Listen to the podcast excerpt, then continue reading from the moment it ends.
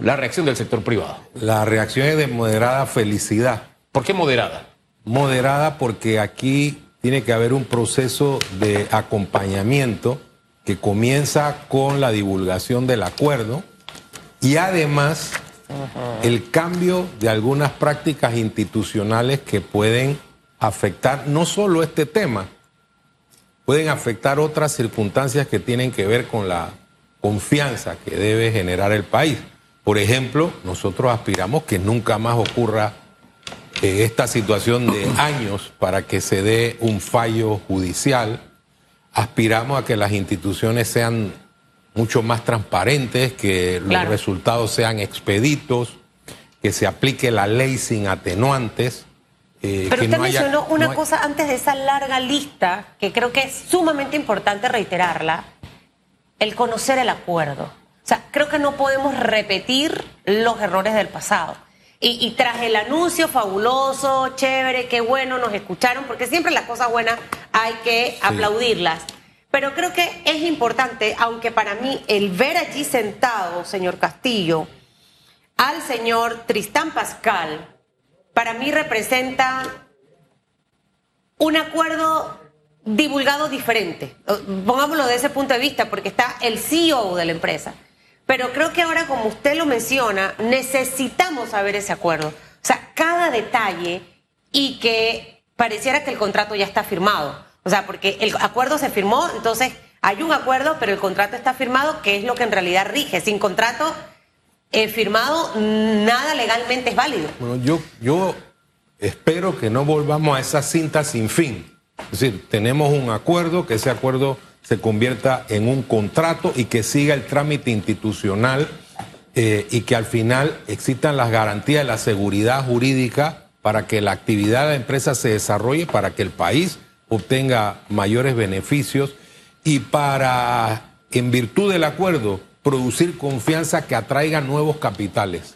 Fíjese que yo abono en esa línea porque en gran medida parte de el baldazo de agua fría que recibió la opinión pública cuando entramos en crisis de negociación obedeció a que aquí se hizo un anuncio. Aquí hasta se repartió el dinero que iba a ingresar. Aquí cuando venían los voceros de gobierno, oye, ¿y cómo va el contrato? No, hombre, eso eh, eh, ya está en la fase final. Es más, en abril tiene que entrar a la Asamblea, marzo. Eh, ya lo vamos a dar a conocer. O sea, y en la puerta del horno se quemó el pan. Y pasaron meses en una crisis de la que nadie sabía. ¿Cómo uno se blinda de las crisis? Informando, siendo transparente. Nosotros invitamos al ministro de Comercio, por ejemplo, a que nos acompañe en debate abierto para que en esos 20 minutos que tenemos por segmento y que se transmite a través de esta pantalla eco, conozcamos cuál fue el acuerdo, porque los headlines suenan bonitos, suenan bonitos de lo que vamos a recibir, del tema tributario, pero yo aspiro a que tengamos un contrato que sea como el de la ACP. Yo, haciendo memoria, la ACP tuvo litigio y decían, eso está blindado en el contrato. Y la ACP le fue bien porque firmó un buen contrato. Yo espero que hayamos aprendido de eso y a no repetir el mismo error de que vamos a mantenerlo calladito. Además, eso tiene que ir a la Asamblea. Y antes de que se contamine con, con el germen político, el mejor blindaje es que todos sepamos el contenido, ¿no le parece? No, estamos totalmente de acuerdo. Todo debe manejarse con transparencia, eh, pensando en los intereses del país.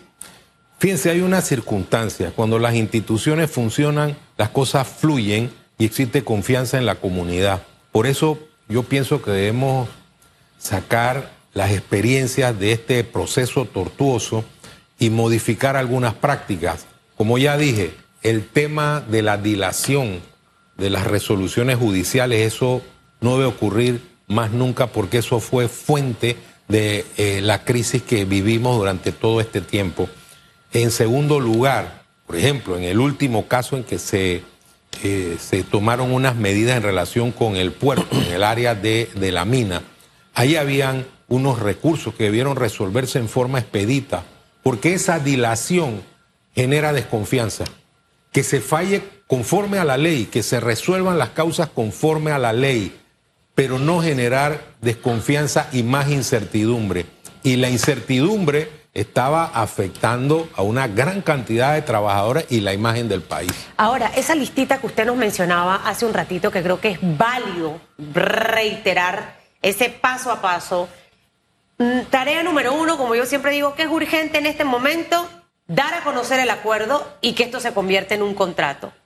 Paso número dos, ¿cuáles son los temas pendientes que tenemos como país para que situaciones como esta no vuelvan a ocurrir? ¿Por qué, licenciado Gil? Porque eh, recordemos que este tema de la mina estaba pendiente de un fallo de la Corte Suprema de Justicia, no había contrato. Sin embargo, durante la administración del presidente Juan Carlos Varela, se dio puerta abierta para que la empresa siguiera operando, entendiendo que no todo estaba en regla. Entonces, precisamente para que esto no ocurra y no estemos de que si una administración sí lo hizo, la otra no lo hizo, eh, que necesito el tema económico y por eso quizás fui flexible, pero tenemos que tener las reglas claras. Eh, ¿Cuáles serían esas cosas puntuales que debemos trabajar una vez pasemos de la lista de las dos cosas urgentes que acabo de mencionar? Vamos a ver eh, con el tema de los hechos. Había una inversión, una inversión de miles de millones de dólares que impacta directamente en el país, empleo, etcétera, etcétera, etcétera, un largo etcétera. Lo primero, que las instituciones funcionen de conformidad con la ley. Vuelvo, insisto, y lo recalco, mayúscula cerrada, no deben haber eh, dilaciones cuando se resuelven este tipo de causas porque se crea una distorsión en el tiempo. Teníamos una empresa con miles de millones invertidos y en una situación eh, que de repente, súbitamente se convierte en precaria. Entramos en un debate nacional que tiene una repercusión internacional. Ese contrato debe ser divulgado. Fíjense que pueden haber demandas, porque al final ese es nuestro estado de derecho. Claro. Si es divulgado, debatido, si hay un trabajo eh, en estricto derecho, si se lleva adecuadamente a través de los mecanismos institucionales, va a haber menos posibilidades que ese contrato sea afectado por una nueva resolución eh, judicial.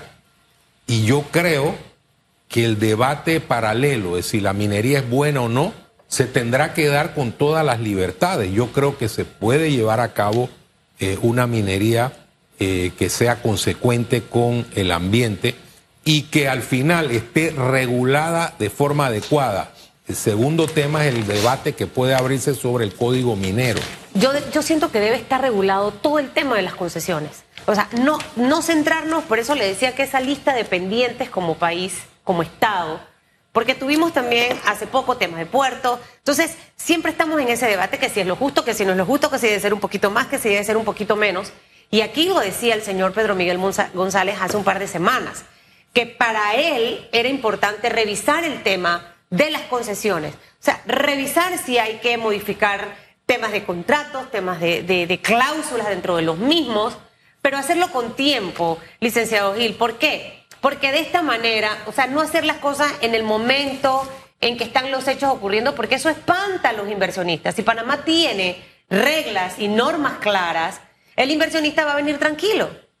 Lo que pasa, Susa, es que nosotros tenemos que tener memoria institucional. Por ejemplo, si firmamos un contrato, se sigue eh, el, rito institucional para llegar a la finalización con el paso por la asamblea, etcétera, etcétera, etcétera. No puede ser que por otras razones, o por intereses inconfesables, o razones políticas, o cualquier otra razón, posteriormente se diga hay que abrir nuevamente una negociación. Pues eso no sería correcto. Yo creo que nosotros en estos temas de Estado debemos estar alineados como país. Era justo que hubiera una negociación. Es más, como consecuencia de la sentencia de la Corte y el debate judicial, las partes se pusieron de acuerdo en eso. Vamos a, renegociar las condiciones. Eh, lo que no puede ser es que entremos en una espiral de renegociaciones. Eso sería un mensaje fatal para aquellos que están mirando a Panamá como un buen lugar para invertir. Fíjense que las publicaciones internacionales especializadas, por ejemplo, la Bloomberg decía, se acabó la incertidumbre. Fíjese el mensaje que hay ahí de fondo cuando una publicación de ese peso dice se acabó la incertidumbre. Eh, eso ah, para, para el mundo de las inversiones es un mensaje totalmente negativo. Y ahí es donde nosotros tenemos que estar con los ojos puestos porque no es que la gente está pendiente de qué, hace Panamá, que me voy para Panamá. Panamá es una de las tantas ofertas que hay a nivel internacional. Y fíjense que yo, no sé, a mí se me viene a la cabeza, a mí se me quedó el último video que vi de Bukele diciendo, lanzando un proyecto de unos puertos. Yo tengo la impresión de que cuando ese hombre dice voy a hacer algo, lo hace y lo hace y trata de hacerlo lo mejor posible. Es la impresión que tengo. Él se ha enfrentado a imposibles como el país más inseguro, de, uno de los más inseguros del mundo, y hoy lo tiene andando. Hay cosas que no me gustan de la forma que lo ha hecho, pero hoy el salvadoreño está feliz y sale a ganarse el pan diario. Es más, unos alcaldes salieron a decir, sí que las empresas distribuidoras tienen que pagar en cada municipio, creo que era 40 centavos por entrar. Y él dijo, no, no, no, eso es lo que hacían las pandillas. Ustedes me drogan todo eso y que todo el mundo trabaje libre, que este país es un país libre. Esos mensajes, no sé, impactan. Y de pronto sale el hombre ahora y dice, ahora que tiene turismo, ahora que sale en el mismo universo, él caminando y diciendo, eso viene para mi país, El Salvador, y que presenta la oferta del Salvador, dice, y voy a hacer puertos, ta, ta, ta, ta, ahí lanzó el proyecto y van a ser mejores que los de Panamá. ¿Por qué? Porque ser el mejor implica que la gente dice, yo tengo que subir la vara. Entonces, eh, el punto al que quiero ir, hay, a veces hay la impresión de que el mundo está de que, oye, Panamá, voy para allá. No, hay una oferta mundial y nosotros tenemos de, de ver de qué forma resguardamos todas nuestras ventajas y ofrecemos más ventajas para que se invierta en nuestro país, porque la oferta es amplia y mucha. Es un tema de proteger nuestras ventajas comparativas y desarrollarlas. Eh, nosotros hemos dicho que debe haber, deben haber políticas de Estado que eh, impliquen, por ejemplo, la desburocratización de los trámites, eso facilita eh, la atracción de capitales, de inversiones debemos mirar obviamente hacia el mar. Panamá es un país que tiene vocación marítima, tenemos que fortalecer todo, toda nuestra actividad portuaria, eh, que obviamente tiene relevancia por la existencia del canal de Panamá. Podemos hacer muchas más cosas en el área logística. Eh, yo creo que todas esas oportunidades tenemos que ponerlas en línea y ponerlas también en un objetivo de Estado eh, esto no puede ser algo de corto aliento, tenemos que ver el futuro en función de los intereses nacionales. enhorabuena lo que ocurrió ayer. Vamos a, dar un poco de tiempo, diría yo que entre de aquí al lunes o martes debiéramos tener los panameños la información en detalle de lo que fue este acuerdo, qué conlleva el acuerdo y estar muy pendientes de que el contrato esté firmado porque básicamente el anuncio del año pasado fue muy parecido.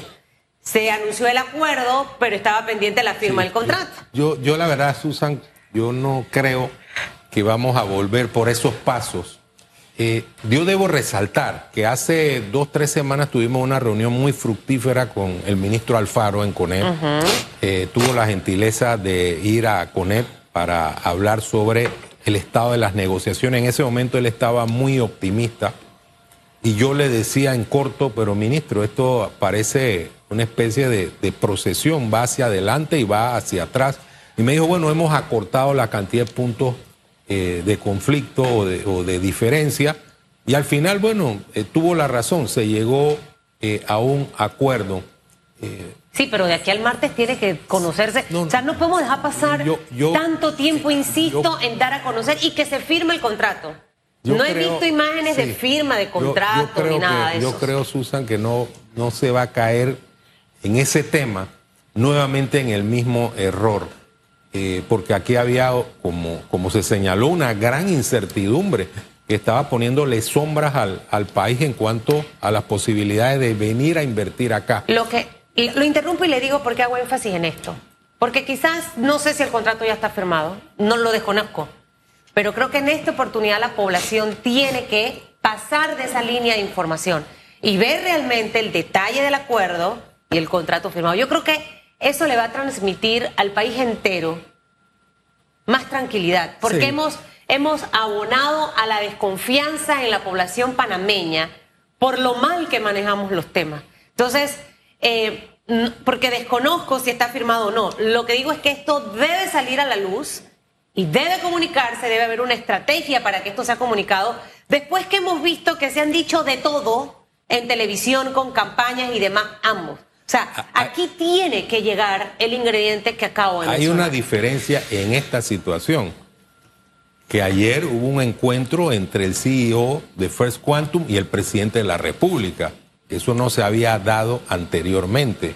Ya eso le da mucha mayor relevancia y mayor seriedad a lo acordado.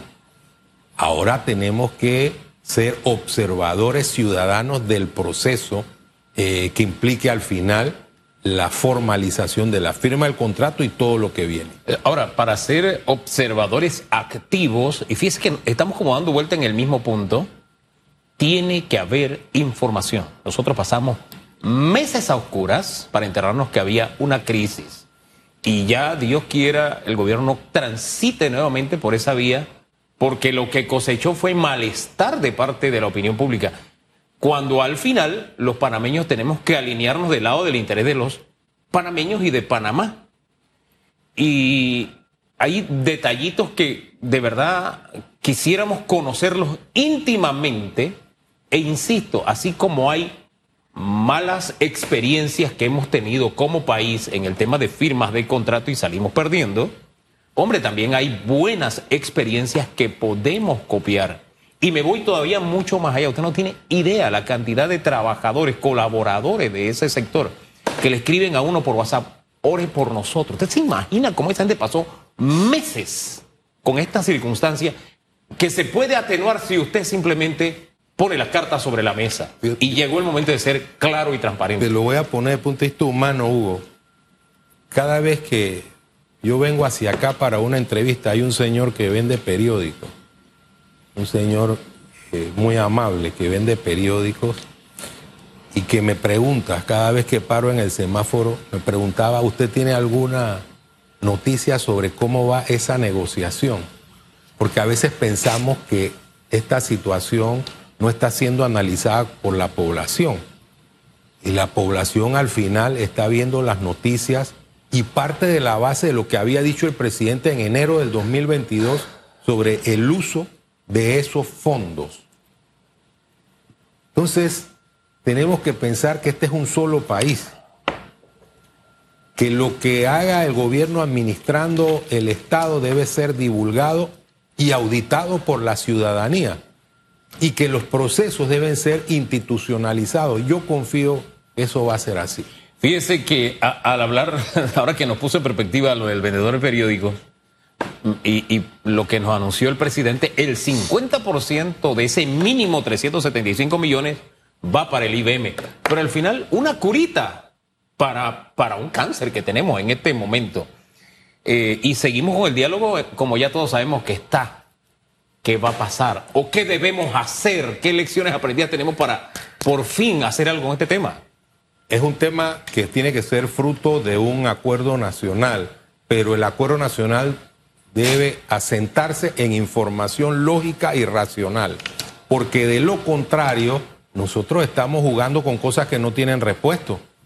Tenemos un déficit en el año 2024 de mil y tantos millones que exponencialmente se va a seguir acumulando. Y nosotros eh, al final no estamos viendo en perspectiva no solo las consecuencias para la Caja del Seguro Social, sino las consecuencias para el país. Y fíjense lo siguiente, hay dos proyectos o anteproyectos de ley, digo mejor, en la Asamblea que habla del el retorno al llamado sistema solidario, que hay uno que habla de incremento de impuestos que alude a esa posibilidad. Esas no son soluciones estables ni sostenibles. Eh, este es un tema emocional, lo aceptamos, pero tiene que ser analizado racionalmente. Si no hacemos ese análisis lógico, nosotros podemos caer en una espiral eh, de pronóstico reservado como ha ocurrido en otros países. Aquí nadie quiere una solución eh, que sea, que afecte a la población, nadie quiere eso. Pero aquí hay que hacer un análisis de cuáles serían las consecuencias de no hacer nada. La gente cree que mirando para otro lado los problemas desaparecen. Eso no va a ser. Y la empresa privada, el Consejo Nacional de la Empresa Privada va a ser un ente activo porque es responsable desde el punto de vista ciudadano y va a dar su opinión. Y pueden afectar eh, algunas opiniones, eh, la visión que tienen otros, y puede ser que ataquen a la empresa privada porque nosotros tenemos un, criterio, pero el criterio siempre va a ser dentro del Estado de Derecho y un criterio democrático. Queremos el debate, no la imposición. Pero la gente que no tiene ideas simplemente no quiere que se, que se desarrolle ese diálogo nacional para salvar el programa de invalidez, vejez y muerte. Y peor aún, lo que se quiere veladamente es robarle el futuro a la juventud. ¿Usted cree que este tema lo lograremos ver avanzado en esta administración o esto, sin lugar a duda, ya le va a corresponder a la próxima? Nosotros vamos a insistir, a insistir en forma persistente en que hay que debatir este tema sin dilación. Hay que tener carácter y tomar decisiones eh, en función del interés nacional. No sé si en esta administración se va a asumir ese compromiso, pero nosotros vamos a insistir en el tema eh, y, vamos a hacerlo de una perspectiva, con información, con data, con un análisis sesudo que pretendemos sea parte de cualquier discusión sobre el tema. Fíjese que ayer eh, Martín Torrijos, en la entrevista que le dio a, a Telemetro Reporta Matutino, me llamó la atención que cuando lo hablaron de este tema, él dijo, es inevitable. Ya el primer año tenemos el Estado que sacar los 1.400 millones y mientras tanto ver qué hacemos con el problema, ¿verdad? Porque lamentablemente de esto no se habla de la forma descarnada que tiene que hablarse. O sea, a ver, eh, cuando, si uno tiene una enfermedad, por ejemplo, le voy a poner un ejemplo. Ayer hablaba con un joven, antes de ayer, que consume drogas. Usted no tiene idea cuando usted le dice a él qué consume y él dice, se enfrenta a la realidad y dice cocaína, o sea, su cerebro se impacta. O sea, uno puede pasar de que, ah, estás consumiendo. Bueno, mira, que no, no, esto tienes que ir a la terapia de choque y que se enfrente a la realidad. Entonces, esto a veces lo tomamos con paños tibios. No, tenemos que poner 1.400 millones de dólares. La mitad de estos 375 es una curita. Tenemos que hacer un sacrificio entre todos. Pero vamos como dorando la píldora, no, no hablemos del tema para que la gente no se moleste, porque el capital político, porque... Y al final, esto va a ser muera Sansón y los filisteos si no arreglamos esta situación. Pero tenemos que hablar así, descarnadamente directamente, sinceramente, si no vamos a tener curitas en la asamblea, curitas por acá, curitas por allá, y el enfermo va a seguir enfermo y se nos va a poner peor. Bueno, Hugo, si no hacemos nada vamos a tener una degradación del desarrollo económico y social del país. Los 1.400 millones de dónde los vamos a sacar? Del préstamo, de aumento de impuestos, le vamos a quitar dinero a la salud, a la educación, a la infraestructura, al desarrollo científico. Ese sería un error. Sería un error catastrófico que nos va a llevar a un precipicio. Entonces, nos debe dar, como se ha dicho, un ataque de realidad y tenemos que enfrentar los problemas con un sentido directo, enfrentarlos y darles soluciones que sean racionales, no soluciones esotéricas, no visiones basadas en emociones ni en ideologías ni en sustentos políticos ni en cálculos de cualquier naturaleza. Tenemos que pensar en el país. Fíjese, eso sin sesgo ideológico me gusta, porque es probable que los panameños encontremos una solución, una aspirina para nuestro dolor de cabeza innovadora, que a nadie se le haya ocurrido, pero tenemos que sentarnos a conversar sin esos sesgos, porque esto no es quítale aquí para... Ya esos temas han sido superados en el mundo. Nosotros podemos transitar por el camino erróneo de otras sociedades, si no, vamos a repetir exactamente los mismos errores con el mismo final catastrófico. Entonces, por eso es que a mí me duele que no nos sentemos a conversar. Este país nació del entendimiento, de la conversa de gente que se mataba en el campo de batalla. No es que no se hablaba o discutían o de redes sociales o un tweet. No, no, no, no. Se mataban y se entendieron para no república. ¿Cómo es que no nos podemos sentar para entendernos por el seguro social? Estamos totalmente de acuerdo, Hugo, pero eh, este proceso ha estado muy afectado por las llamadas falacias ad hominem dice, bueno, no queremos sentarnos con los empleadores porque ellos son los culpables, pero no estamos hablando de lo, de lo que se está planteando en cuanto a la solución. Eh, aquí Yo en lo particular defiendo la integridad del sector empresarial. La inmensa mayoría está haciendo un esfuerzo denodado por salir adelante, por dar empleo, por generar oportunidades. Y hemos dicho con toda claridad que cualquier ciudadano, no importa su condición, tiene que cumplir la ley y que si no se cumple, simplemente que asuma las consecuencias. Este debate debe estar libre de esas estigmatizaciones subalternas. Debe ser un debate de ideas y a través de las ideas, sin precondiciones, efectivamente vamos a llegar a una solución que resuelva este problema eh, de forma sostenible y estable en beneficio de todo el país. De lo contrario, seguiremos esta, este itinerario hacia un destino que no va a ser el mejor para Panamá. Bueno, ojalá que así sea, que así como logramos unos pasos positivos con el tema de la minería, logremos lo mismo en el tema caja de seguro social. ayer lo decía César Ruilova aquí, me, quedé con, con tres pilares importantes que debemos enfocar hacia las figuras presidenciales en el 2024 uno de ellos, el tema de qué haría con los subsidios, y Hugo le agregó eh, exoneraciones, Que son subsidios también. La, segunda es el tema de la institucionalidad. ¿Qué haría usted como futuro presidente de este país? Y tercero, la caja de seguro social. Y, y creo que sí, mire, ojo, los panameños tenemos más problemas. Definitivamente que sí, pero de estos tres pilares, usted puede desgranar si esta persona tiene las cualidades o no para poder ser presidente, para conocer ahí realmente su propuesta. Eh, eh, mire, esos discursitos de, es que vamos a solucionar el problema de la caja porque este gobierno ha sido irresponsable y las anteriores administraciones, esa no es la solución. Dígale a ese candidato, ¿cómo me lo vas a solucionar? ¿Cómo me vas a arreglar el problema?